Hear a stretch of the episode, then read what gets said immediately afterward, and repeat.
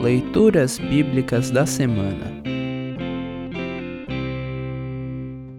O trecho da epístola para o 13º domingo após Pentecostes está registrado em Filemão 1 a 21. Para compreender melhor este trecho, ouça esta breve introdução. O trecho da epístola para esta semana é quase a íntegra de uma brevíssima carta que Paulo escreve na prisão para um cristão chamado Filemão. O assunto central da carta é Onésimo, um escravo que possivelmente fugiu da casa de Filemão, mas que, convertido ao cristianismo por influência de Paulo, agora volta ao seu antigo senhor.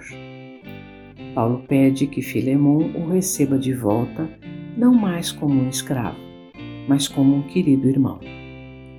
Estas palavras de Paulo na carta a Filemão são um marco decisivo na discussão e na gradativa erradicação da escravidão na história da humanidade. Em Filemão 16, Paulo faz um trocadilho com o nome de Onésimo que significa útil. A despeito de como tenha sido o nosso passado, em Cristo todos podemos ser servos úteis no reino de Deus, buscando testemunhar o que cremos por meio de gestos concretos de perdão, acolhimento e amor. Ouça agora Filemão 1 a 21. Filemão 1 a 21. Título: Saudação eu, Paulo, prisioneiro por causa de Cristo Jesus, junto com o irmão Timóteo, escrevo a você, Filemão, nosso amigo e companheiro de trabalho, e à igreja que se reúne na sua casa. Esta carta vai também para nossa irmã Áfia e para Arquipo, nosso companheiro de lutas. Que a graça e a paz de Deus, o nosso Pai, e do Senhor Jesus Cristo estejam com vocês. Título: A fé e o amor de Filemão. Meu caro Filemão, sempre que eu oro, lembro de você e agradeço ao meu Deus porque tenho ouvido falar do seu amor por todo o povo de Deus e da fé que você tem no Senhor Jesus. Peço a Deus que a fé que une você a nós faça com que compreendamos mais profundamente todas as bênçãos que temos recebido na nossa vida por estarmos unidos com Cristo. Meu caro irmão, o seu amor tem me dado grande alegria e muita coragem, pois você tem animado o coração de todo o povo de Deus. Título: Um apelo em favor de Onésimo. Por isso, como seu irmão em Cristo, eu sei que tenho o direito de exigir o que você deve fazer. Mas o amor que tenho por você me obriga a lhe fazer apenas um pedido. E faço isso, embora eu seja Paulo, o representante de Cristo Jesus, e agora também prisioneiro por causa dele. Portanto, eu lhe faço um pedido em favor de Onésimo que é meu filho por estarmos unidos com Cristo, pois, enquanto eu estava na cadeia, tornei-me o pai espiritual dele. Antes ele era inútil para você, mas agora é útil para você e para mim.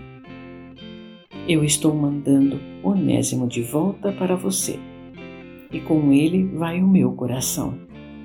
Gostaria de obrigá-lo a ficar aqui comigo enquanto estou nesta cadeia por causa do Evangelho, a fim de que ele me ajudasse em lugar de você.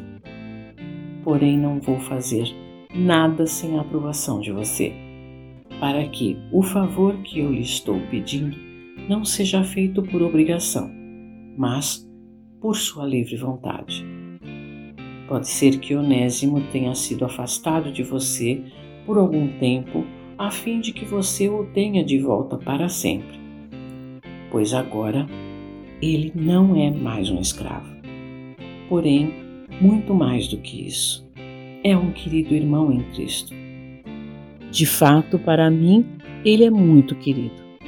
E para você, agora, ele é mais querido ainda, não só como escravo, mas também como irmão no Senhor. Por isso, se você me considera seu companheiro de trabalho, receba Onésimo de volta como se estivesse recebendo a mim mesmo. Se ele deu algum prejuízo a você ou lhe deve alguma coisa, ponha isso na minha conta.